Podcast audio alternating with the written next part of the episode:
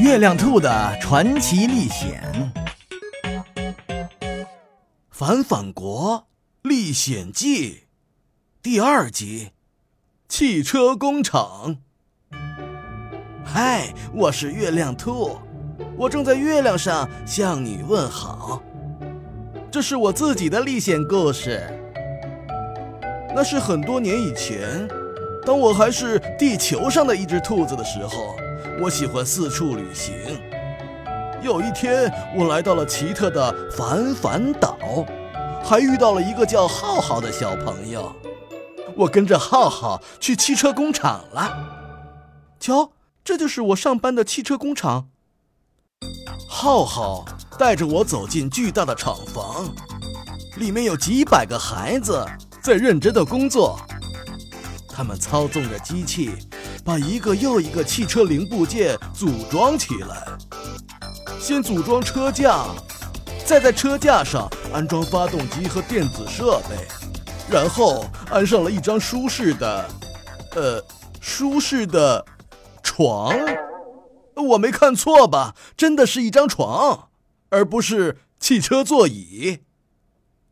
浩浩说：“这是我最新发明的汽车床，特别好玩。”我好奇地躺了上去，哈哈，真是太好玩了！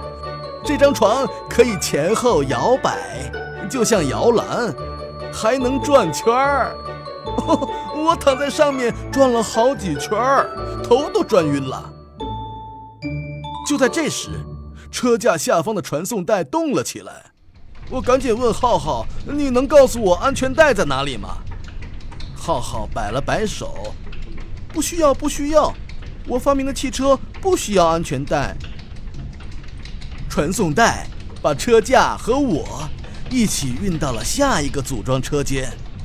我看见头顶上有一只巨大的机械手抓着一个车厢从上面扣了下来，接着两旁的两只机械臂用螺丝把车厢固定在车架上。浩浩满意的点了点头，又造好了一辆车。我连忙打开车门，从车上跳下来。可是，这辆车还没有安装车轮，是一辆不合格产品。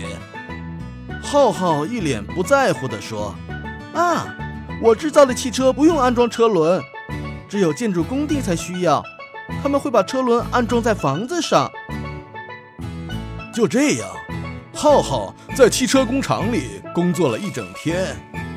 下班的时候，他领了一份今天的工资，十块钱。一旁有几个孩子只领到了五块钱，因为他们在工作中出了差错。呃，还有一个孩子只领到了一块钱，因为他在给汽车喷漆的时候睡着了。我好奇地问浩浩：“你会用工资买什么？”“嗯，我要用它养家糊口，买书、买玩具，还可以给我的宠物老鼠买鼠粮。”“什么什么？呃，宠物老鼠？你的宠物不应该是猫或者是狗吗？养猫和狗，那多脏啊！猫只会躲在下水道里，狗只会在草地上吃草。”哦，对了，这里是反反国，一切都和我们的世界是相反的。浩浩带我回家了，浩浩的家什么样？他家里都有谁？下一集我继续讲给你听。